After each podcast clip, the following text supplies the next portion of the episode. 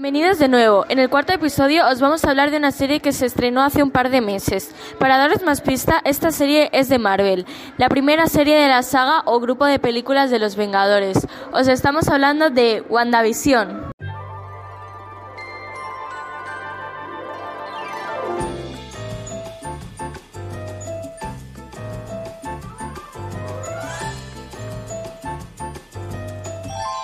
WandaVision,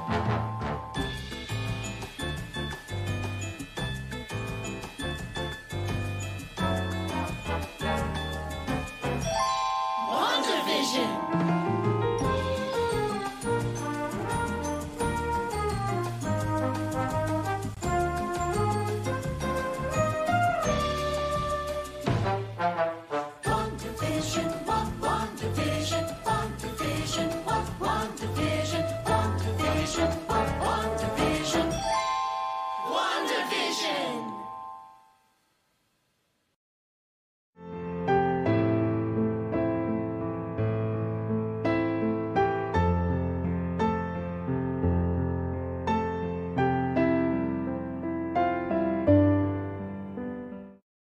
Alerta, spoiler. Queremos dar alerta de spoiler para todos los fans de Marvel que todavía no han visto las películas. No vamos a hacer ningún spoiler de la serie. WandaVision tiene como protagonistas a Wanda y Visión. Está basada en las sitcoms que han existido a lo largo de la época. Cada episodio correspondía a una década y la sitcom estaba relacionada con esa. En el primer episodio están en los 50 y así van avanzando a lo largo del tiempo. Salen las típicas situaciones de dos personas con superpoderes o magia intentando llevar una vida normal. La trama está en cuando empiezan a llevar una vida maravillosa y feliz. Empiezan a aparecer cosas y personajes raros y extraños que ni siquiera aparecen de la época. Wanda no parece preocupada, por eso en cambio Visión sí. Hay que recordar que Visión había muerto en la penúltima película de los Vengadores, justo antes de que Thanos usara las gemas del infierno.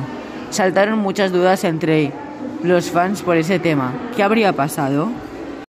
En España llamaron a la serie Bruja Escarlata y Visión, ya que los protagonistas son esta famosa pareja del MCU, Marvel Comics Universe. Se estrenó en la plataforma Disney Plus el 15 de enero y cada semana estrenaban un nuevo capítulo.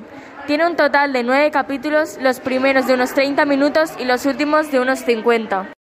El reparto principal de la serie son Wanda Maximoff, interpretado por Elizabeth Olsen, la protagonista, Vision, interpretado por Paul Bettany, el segundo protagonista, y Agnes, interpretado por Catherine Hahn, la vecina curiosa y mejor amiga de Wanda. Queremos abrir un nuevo apartado en el que decimos nuestra opinión personal sobre la serie.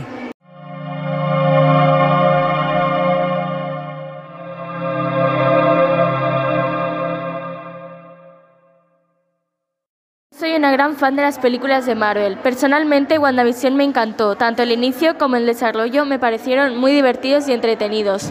Creo que el final era bastante inesperado y me hubiera gustado que en cada capítulo hubiese una escena post-créditos. Pero es una serie que entretiene al público y, que, y de la que en las redes sociales se ha hablado bastante, o al menos por parte de los seguidores.